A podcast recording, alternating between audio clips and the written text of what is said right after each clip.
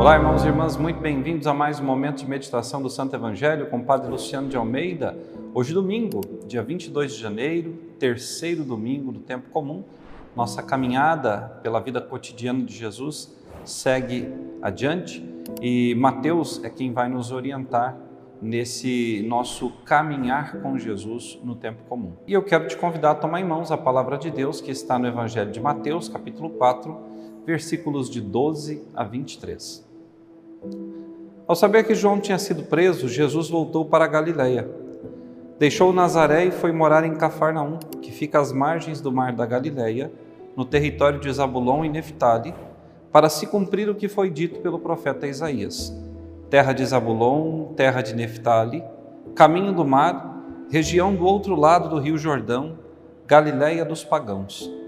O povo que vivia nas trevas viu uma grande luz, e para os que viviam na região escura da morte brilhou uma luz. Daí em diante, Jesus começou a pregar, dizendo: Convertei-vos, porque o reino dos céus está próximo. Quando Jesus andava à beira do mar da Galiléia, viu dois irmãos, Simão, chamado Pedro, e seu irmão André estavam lançando rede ao mar, pois eram pescadores. Jesus disse a eles: Segui-me, e eu farei de vós pescadores de homens. Eles imediatamente deixaram as redes e o seguiram. Caminhando um pouco mais, Jesus viu outros dois irmãos, Tiago, filho de Zebedeu, e seu irmão João.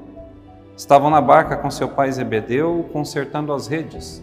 Jesus os chamou eles imediatamente deixaram a barca e o pai e o seguiram.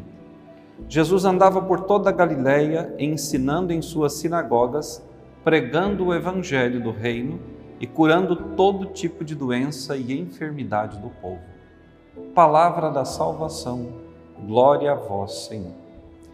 Irmãos e irmãs, nesse terceiro domingo do tempo comum, o evangelista São Mateus nos apresenta o início da missão de Jesus a partir de Cafarnaum. Jesus residia em Nazaré com sua mãe Maria Santíssima. Quando soube da prisão de João Batista, Jesus teve a certeza de que seu tempo agora estava iniciando, sua pregação do reino começava. Deixou Nazaré, certamente trouxe sua mãe consigo e foi viver em Cafarnaum, na casa da sogra de Pedro. Maria também estava ali com o Senhor Jesus.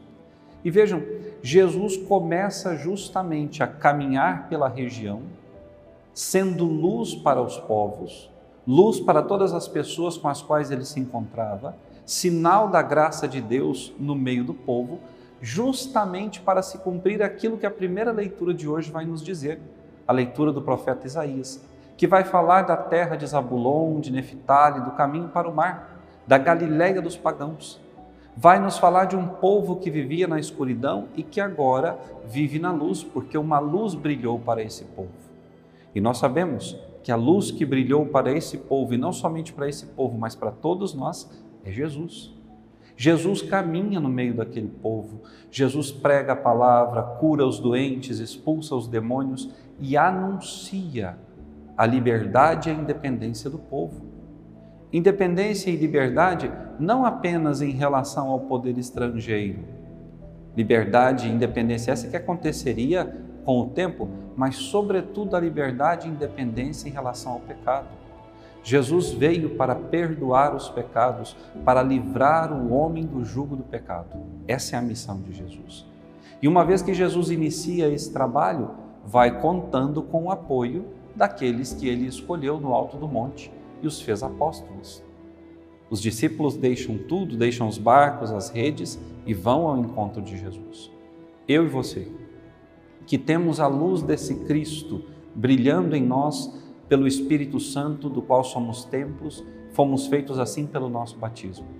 Nós somos convidados, como Jesus, a iluminar a vida de tantos irmãos e irmãs. Padre Paulo Ricardo outro dia falava da praga do contra-testemunho. E é fato, meus irmãos e minhas irmãs.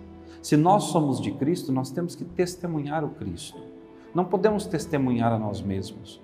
Não podemos pregar uma coisa e viver outra.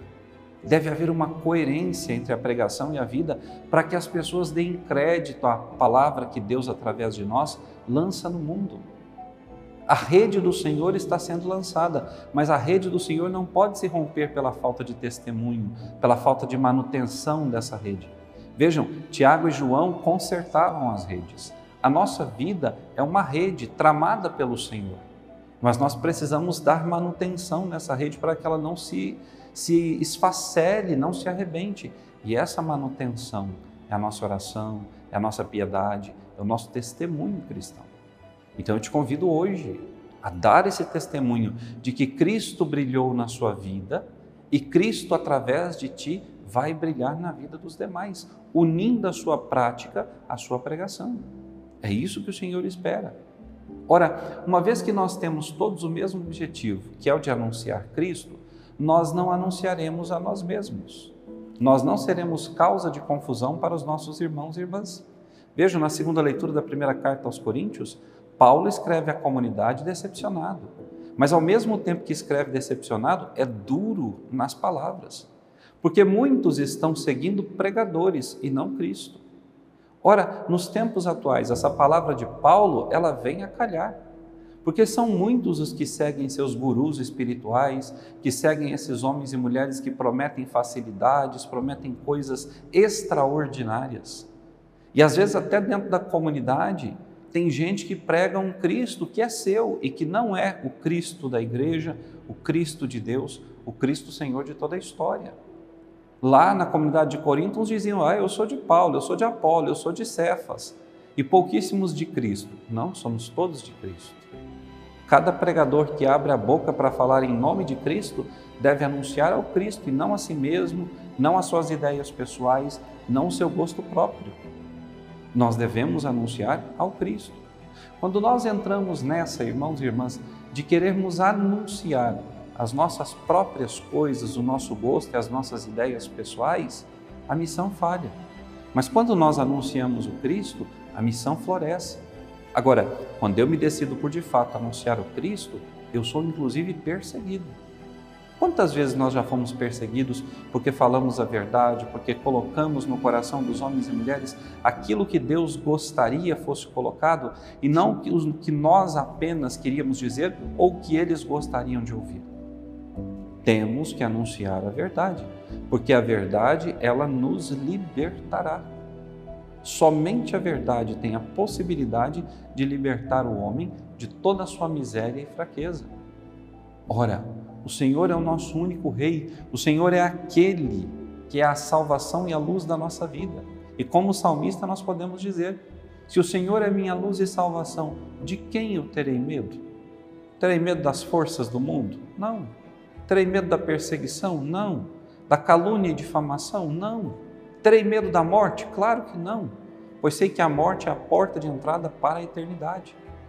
Então, peçamos hoje, nesse terceiro domingo do tempo comum, que Jesus nos dê essa coragem de, como Isaías, anunciar que Deus fará brilhar sobre todo o povo uma luz.